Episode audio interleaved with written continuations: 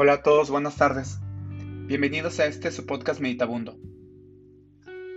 Eh, hace unos minutos eh, ya grabé el, como la introducción, entonces digo ya no voy a hablar de qué se trata, solamente estoy esperando a que a que pueda, a que Spotify eh, acepte la, la grabación.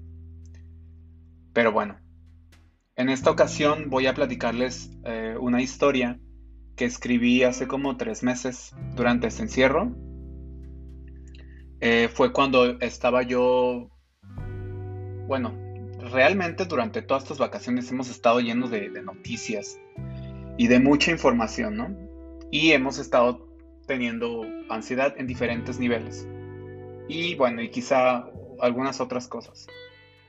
Entonces, eh, en esa ocasión yo después de trabajar, bueno, de hecho faltaban como 10 minutos antes de, terminar el trabajo, yo trabajo desde casa.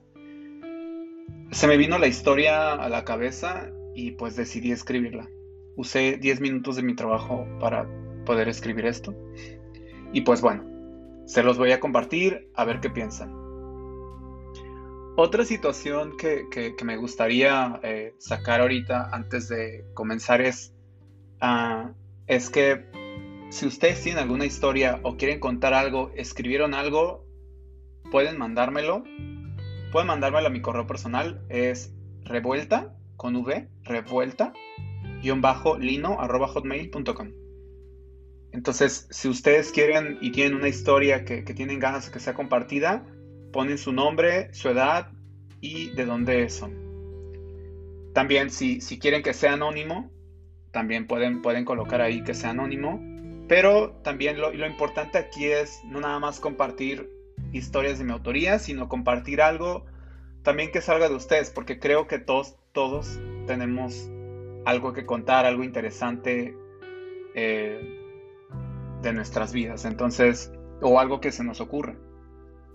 Alguna historia que haya salido en, en algún día de felicidad o, o en alguna frustración y demás creo que sería bueno exponerlo.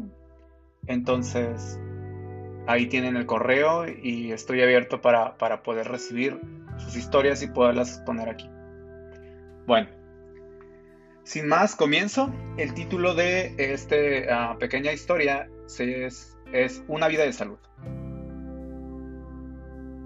Estábamos besándonos a ras de la cama, desnudos, a punto de hacer el amor con la única compañía de una lámpara azul que inundaba el ambiente con una mezcla de tranquilidad y nostalgia. Fue entonces cuando Verónica se sintió mal. Comenzó a toser fuerte y dentro de mí fue un... ya le dio el COVID. Marcamos a dos, al 284, que es el número de emergencia donde te hacen una serie de preguntas para no hacer un viaje innecesario al hospital. Al final la encuesta arrojó que debíamos ir. Nos pusimos cubrebocas y guantes y tomamos un taxi. Ella estaba preocupada y a punto de llorar. Después de realizarnos los análisis virales y de anticuerpos, nos dijeron con determinación que teníamos el virus. Las pruebas serológicas mostraron una respuesta negativa inmunológica ante el patógeno, pero solo en el organismo de Verónica. Ella se puso a llorar y le habló a sus papás. Yo me quedé meditabundo, sin saber qué hacer. Los médicos nos dijeron que guardáramos reposo y que no saliéramos de casa. Volvimos al departamento, pero ya no pudimos hacer el amor. Fui a la cocina a preparar unas quesadillas y dos tés de manzana mientras ella lloraba con la almohada en la cara. Le dije, ven, ya no te preocupes, somos jóvenes. Seguramente no nos dará más que esta tos y gripe que tienes. Ella se puso cada vez peor. Por las noches no podía respirar. Yo me quedaba cuidándola y dándole de beber muchos líquidos. Por alguna extraña razón, los síntomas no recaían en mí, pero los sentía como míos cuando la veía ahogada tratando de inhalar aire para poder respirar. Volvimos a ir al hospital porque se agravó bastante el asunto. Allá nos dijeron que no había respiradores, que debíamos esperar a que alguien desocupara uno. En la habitación del hospital observábamos a la gente agonizando y llorando, doctores cubiertos de pies a cabeza. De pronto uno de ellos volvió para decirnos que habían decidido quitarle el respirador a una persona de la tercera edad, la señora Elvira de 86 años.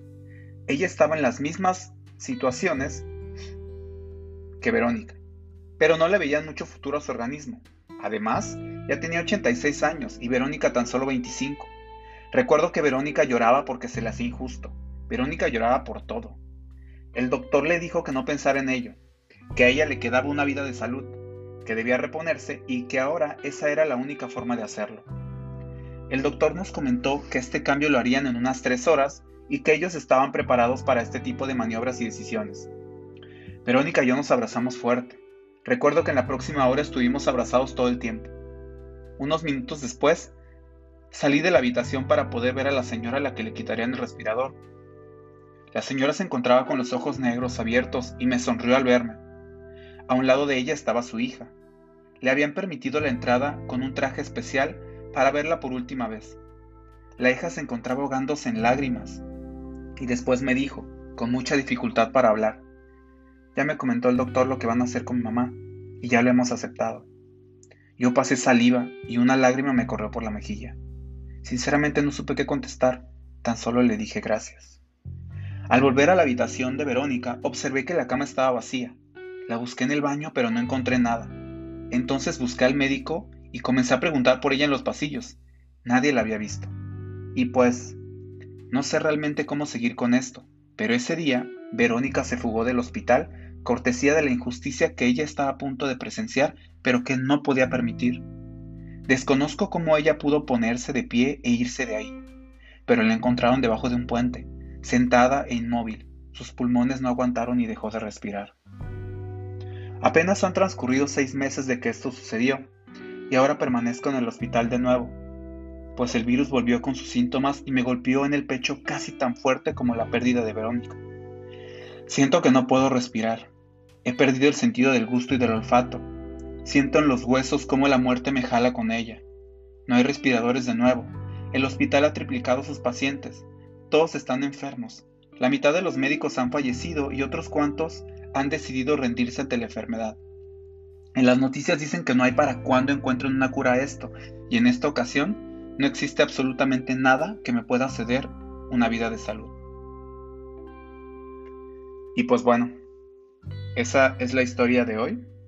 Espero que les haya gustado. Como ven, un poco dramática, ¿no?